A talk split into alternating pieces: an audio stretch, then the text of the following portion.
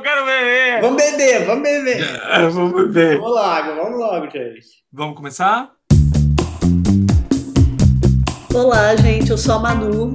Eu sou o Paulinho. Eu sou o Rodolfo. E eu sou o Duda. E a gente está aqui num boteco transatlântico para hoje, num episódio extra, discutir os filmes que foram indicados para os principais prêmios. Esse episódio de hoje é um episódio extra, ele vai ser mais curto e a nossa ideia é, ao invés de discutir um filme, dar indicações entre os 51 filmes né, principais que estão indicados para as premiações dessa temporada cada um de nós vai indicar alguns filmes e por que acha que esses filmes devam ser assistidos. É, a gente está aqui antes da temporada do Oscar, né? Antes da, da, do lançamento dos indicados do Oscar.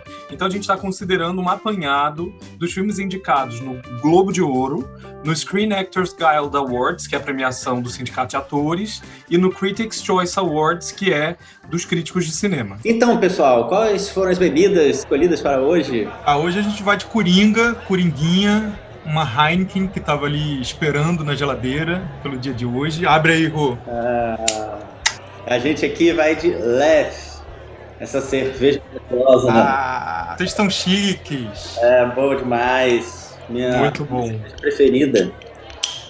Tem coisas que só morar na Europa faz para você, né? Não é mesmo? Tá tomando Lef. Vocês já serviram?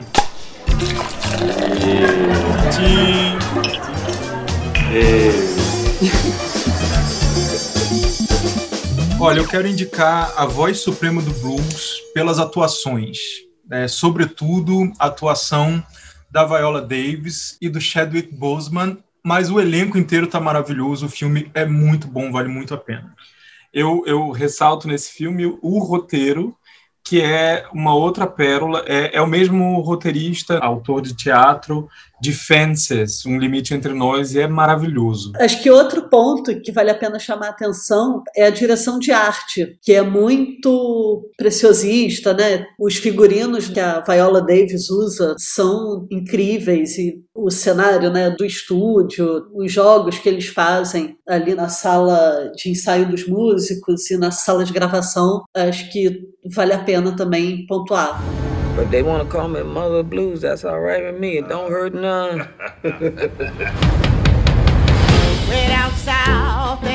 Where's the, uh, the horn player? I got a friend. Come on, Levy. You rehearse like everybody else. Eu gostaria de indicar Druk, também é, em inglês é o Another Round, que é um filme dinamarquês. Eu gostei muito da temática e o tema que ele levanta e o modo como ele trata esse tema tem ali uma linha tênue entre uma é, uma problematização do uso do álcool, e acho que é importante a gente aqui que está no cinema etílico, né? É. Eu, eu indico esse filme. Afhandling. Daglig indtagelse af alkohol er tilstræbt til konstant niveau på en halv promille. Med henblik på indsamling af evidens. Ja. Eu indico esse filme que está sendo super falado, que é o Nomadland. Novamente, né, o cinema questionando os valores americanos, o valor do capitalismo, é, você trabalhar a vida inteira e depois não ter direito a nada. Parece até um clichê, né, de tantos filmes que já saíram para isso, mas esse filme coloca de uma forma interessante que são pessoas que saem mesmo pelas estradas, vivendo uma, uma vida mais simples, procurando mais natureza. A diretora escreveu o roteiro e editou o filme. Ah, eu, eu não me empolguei muito pelo filme, eu reconheço as qualidades dele, acho que tem momentos muito poéticos, mas não é um filme que me empolgue, assim, eu não consigo entender o sucesso dele. Talvez valha aí um, um episódio para a gente discutir mais a fundo.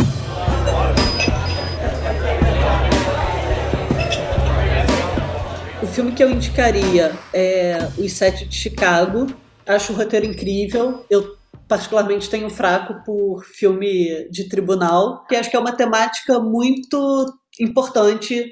Né? Ele traz questões muito, muito atuais e muito presentes ainda então seria a minha indicação, além das atuações serem incríveis, o, o, roteiro. E a edição, né? Eu adorei a edição desse filme, é, é, nada óbvia, bem dinâmica e com uma história complexa que ela dá conta, a edição dá conta de nos carregar os jogos que ele faz, né, da expectativa também dentro do cinema americano, né, do que a gente está acostumado de linguagem de cinema, o jogo que ele faz de criar expectativas e aí vão por água abaixo e lança outras, que ele joga bem com isso também. Eu acho interessante como ele consegue construir tantos personagens em relativamente pouco tempo, com bastante complexidade.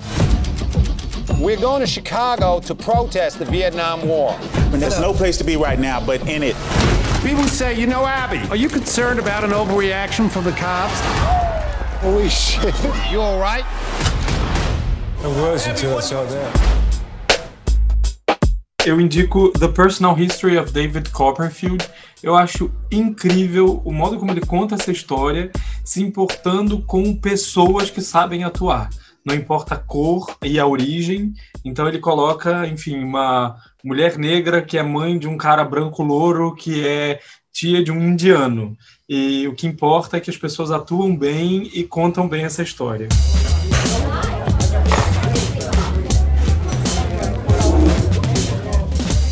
Quero indicar Tenet, Christopher Nolan. Não é o meu preferido dele, eu sou super fã, mas é um filme que faz a gente parar para pensar sobre o tempo.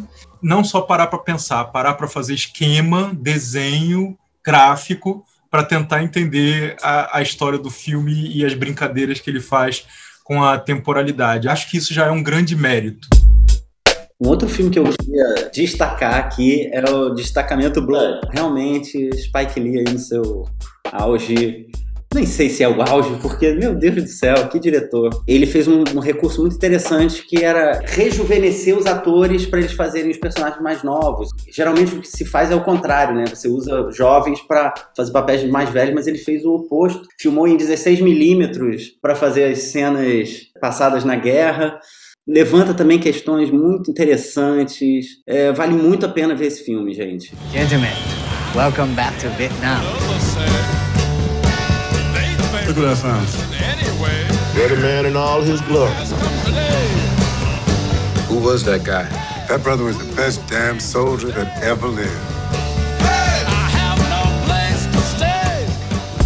O outro filme que eu indicaria é o Borá, no Globo de Ouro ele concorreu como filme de comédia. Acho que é interessante esse questionamento que acaba surgindo. Assim, é comédia, é documentário, essa brincadeira, né, também que ele que ele faz com a linguagem, esse dispositivo que ele usa e diante de tudo que aconteceu depois também, né, dessa derrocada do Trump, ele ganha um outro peso. Eu gostei muito também do filme, é, me surpreendeu, não esperava conseguir rir com Borá 2. Achava que já tinha esgotado tudo no primeiro e me surpreendeu. Eu ri pra caramba e adorei as atuações.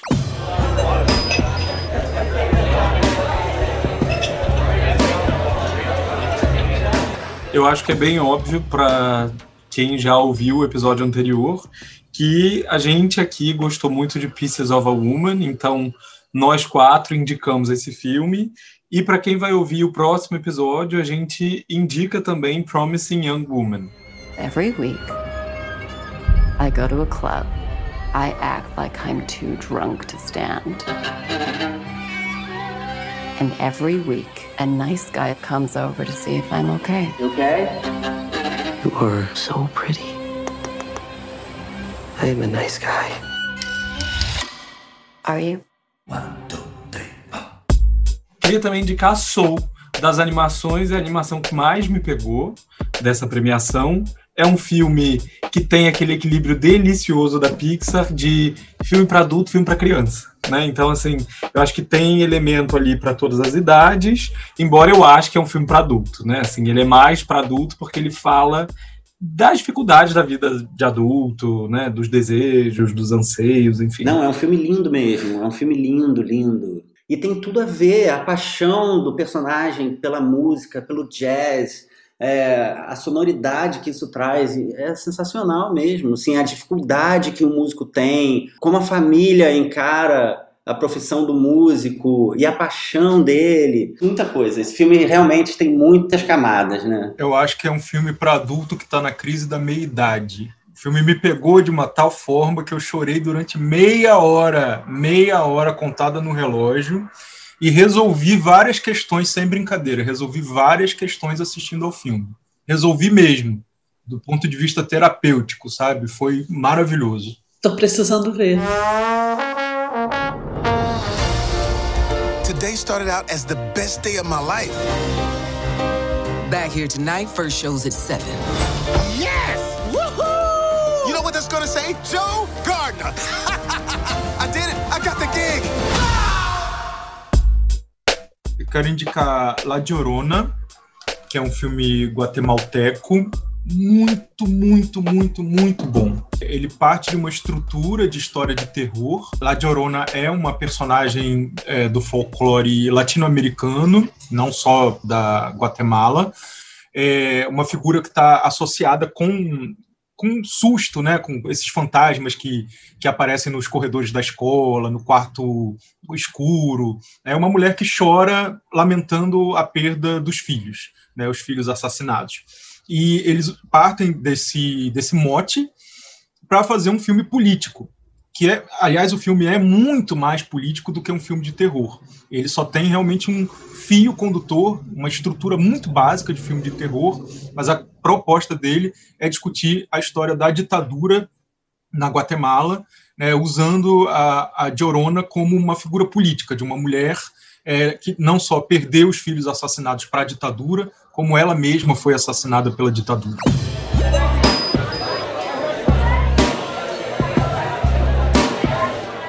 Nessa temporada, eu gostei muito mais dos filmes estrangeiros do que dos filmes estadunidenses que estão concorrendo. Então, eu já falei do Druk e falo também do De, além do La Llorona, que concordo com o que o Eduardo acabou de falar, com tudo que ele disse. O De, que é o filme francês, é lindo e falar de um romance lésbico na terceira idade. É, eu acho que esses filmes que têm falado que idosos transam, idosos têm uma vida sexual ativa, idosos têm questões com a vida sexual, isso é muito rico. E tá aí, né, como filme é, estrangeiro, né, o Minari. Né? No Globo de Ouro tá como filme estrangeiro, no Critics já não tá como filme estrangeiro. Eu acho que os Estados Unidos acabaram inventando uma forma de se autopremiar muito interessante. Porque se o filme tiver 50% dele falado em outra língua, ele é considerado filme estrangeiro. Não é que o Minari, o Minari é uma perolazinha. A gente estava em casa com um pouco de preguiça de ver, achando que podia ser um filme bobo, chato. Ele é uma delícia, ele é rico, ele é envolvente, é bem humorado, uma delícia. Eu só não acho que seja um filme estrangeiro, só porque falaram a maior parte dele em coreano, né? Assim, eu, eu vejo isso com questões. Eu acho que tem filmes. Lá de Orona merecia muito mais qualquer prêmio aí, porque é efetivamente um filme estrangeiro, feito em situações que a gente sabe quais são, né? Nós aqui é, na América Latina a gente sabe como é produzir cinema, e aí Minari está sendo produzido numa outra realidade, por mais que seja um filme barato, é uma outra realidade. Mas todos os filmes, de modo geral, dos estrangeiros valem a pena.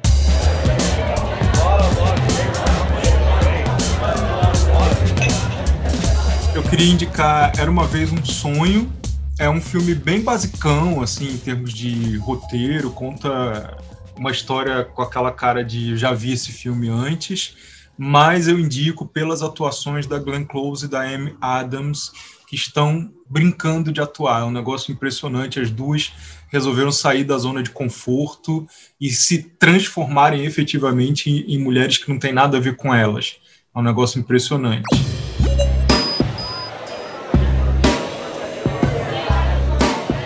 Por fim, dentre esses filmes que a gente indica, né, assim, que gostou, que não tem dúvida de que gostou, é, eu colocaria também o Som do Silêncio, Sound of Metal, do Amazon Prime. Ele tem uma edição de som incrível, a gente se sente uh, deficiente auditivo como né, assim, o, o, personagem principal, ele, ele tem uma perda de audição muito acentuada e toda a mixagem e edição de som fazem com que a gente se sinta como ele. Isso é impressionante, né? Assim, e é uma trajetória interessante de personagem, boas atuações, um roteiro super bacana, vale muito a pena ver.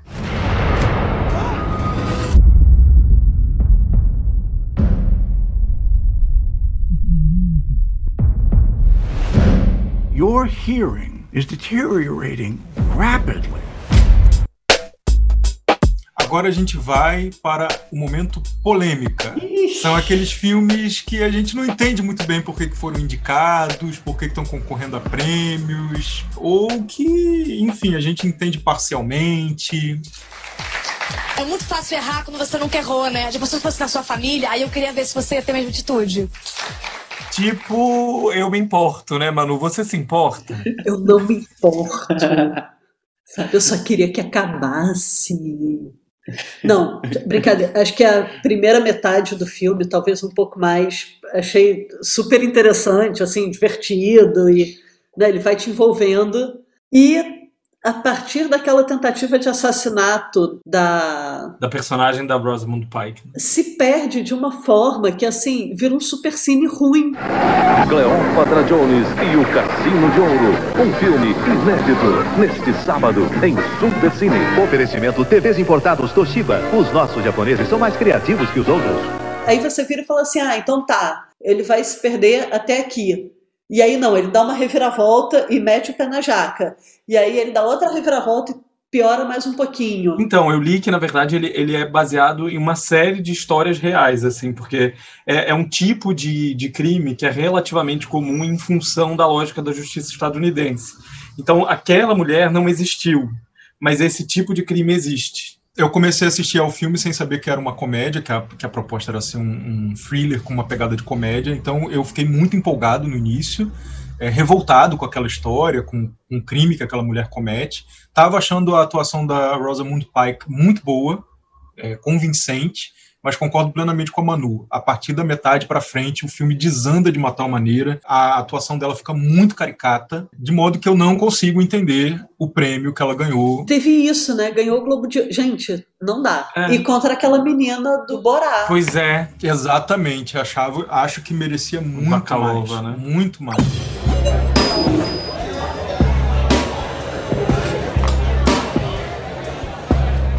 Gente, e sobre uh, os Estados Unidos versus Billie Holiday? Vocês acham o que da indicação da Andra Day e da trilha sonora? Olha, eu concordo plenamente, não só com a indicação, mas com o prêmio, né? Que ela, ela ganhou como melhor atriz. É, mas acho que é só. Tem uma edição meio estranha, uma pegada meio sessão da tarde, filme para TV, não sei. Mas a atuação dela tá fantástica. E descobrir que ela é que canta é um negócio também, né? trees. Get her off that stage.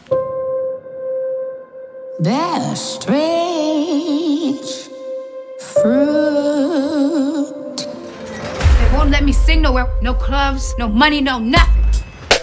E dessa série de filmes polêmicos, assim, eu vou fazer uma afirmação, assim, que pode ser bem polêmica, mas eu acho que Hamilton não é cinema.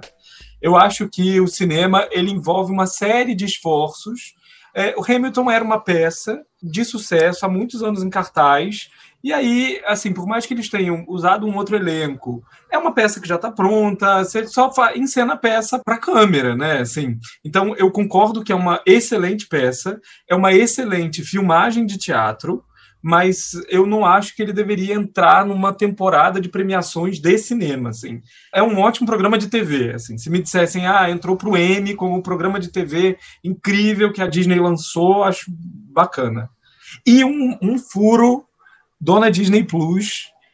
Achei absurdo lançar isso no Brasil, demorar tanto para lançar Disney Plus. O negócio já está lançado lá fora um tempão e não tem legenda em português. Putz, é verdade. Isso é um furo tremendo. Não tem legenda em português, é um absurdo. É. Para que, que, né? 40 reais para ver um negócio sem legenda? Achei a sacanagem.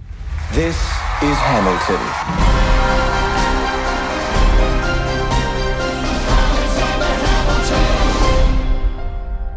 E vem cá, o queridinho da, da temporada, o Mank. O Mank. que mancada! É horrível, né? Que filme chato, que filme lento, que filme perdido. É, dá vontade de. Eu queria muito saber a história. Pô, a partir do Cidadão Kane, né? O que, que. Ele parte de um pressuposto muito bom, né? Parte de um pressuposto de roteiro maravilhoso, né? Um diretor excelente, atores excelentes. Fui com muita sede ao pote, assim, fui realmente querendo sair extasiado, sabe? E achei um filme empolado, empolado, assim, sabe aquela pessoa que fica falando academicês? Exatamente. Sabe? De tipo, é isso. A sensação que eu tive era assim, que ele ia ticando o que funcionaria para premiação. Ah, não deixa de ser né, uma homenagem ali ao Orson Welles, ao Cidadão Kane. Pronto. Homenageei Hollywood. É, homenageei o próprio cinema, né? P&B, simulando o som da época, com Gary Oldman usando 3 quilos de maquiagem. Os ícones de Hollywood, aqueles nomes, aquelas pessoas que foram importantes tal. Tudo para ganhar todos os prêmios e não ganhou. Até agora, né? Não, não ganhou no Globo de Ouro. Mas dá para entender, né? É, realmente.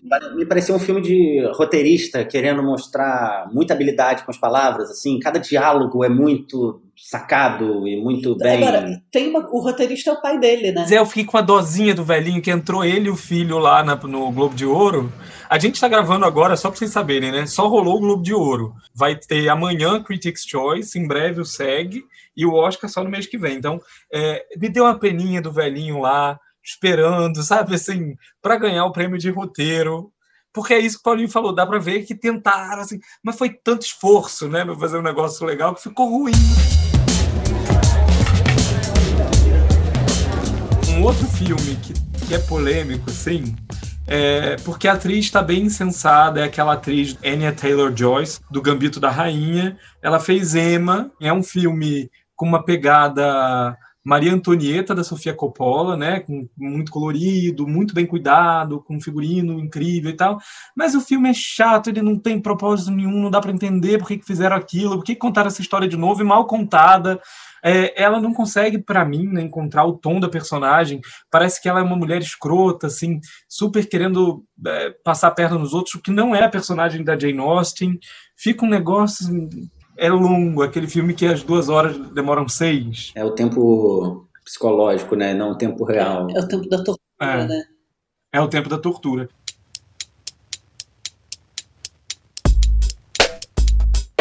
E um outro que é um tempo também longo de tortura é Pequenos Vestígios. A gente assistiu por conta da indicação do menino lá, o Coringa, o Jerry Little. Que filme perdido também, era para ser um suspense. Quem viu, assim, falou muito mal porque ele tenta imitar Seven, do David Fincher. Realmente parece que tenta imitar e se perde muito.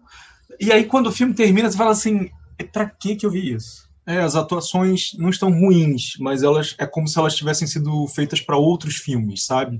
elas estão meio recortadas e perdidas ali no, no roteiro, é um negócio meio esquisito, assim. É, e tem atuação ruim mesmo.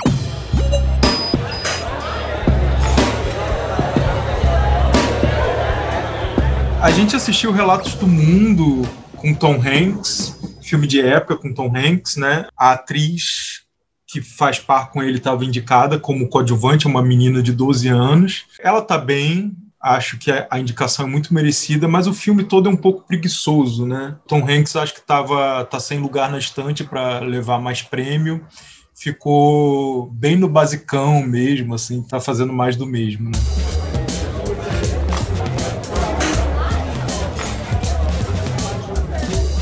Uma noite em Miami. Vale a pena, é bom. Por isso, acho que a gente nem falou, né, como indicado.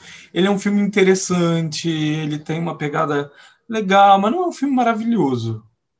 Não. Vale pelos personagens, por saber que, né, assim, ela ficou tentando imaginar o que, que aconteceu no encontro deles. Mas o Voz Suprema do Blues é a mesma temática, mil vezes melhor. Não essa salada não, por favor. Pão, por favor. Só mais um pedacinho. Bom, gente, então a gente vai deixando esse episódio por aqui. Como vocês viram, né, a gente falou agora de uma noite em Miami. Tem filmes que a gente ainda não conseguiu assistir, nós quatro. Tem filme que dois viram, dois não viram, um viu, outro não viu. Então tem filmes que a gente quer ver ainda, né? Filmes que não estão disponíveis para a gente ver nem no Brasil, nem em Portugal. Caso a gente consiga assistir e eles sejam bons, quem sabe eles não viram um episódio, né? Isso, isso. A ideia é essa. Então é isso, pessoas. Valeu. Tchau, tchau. Beijo. Valeu. Ei. E tinha aquele filme. Tinha não.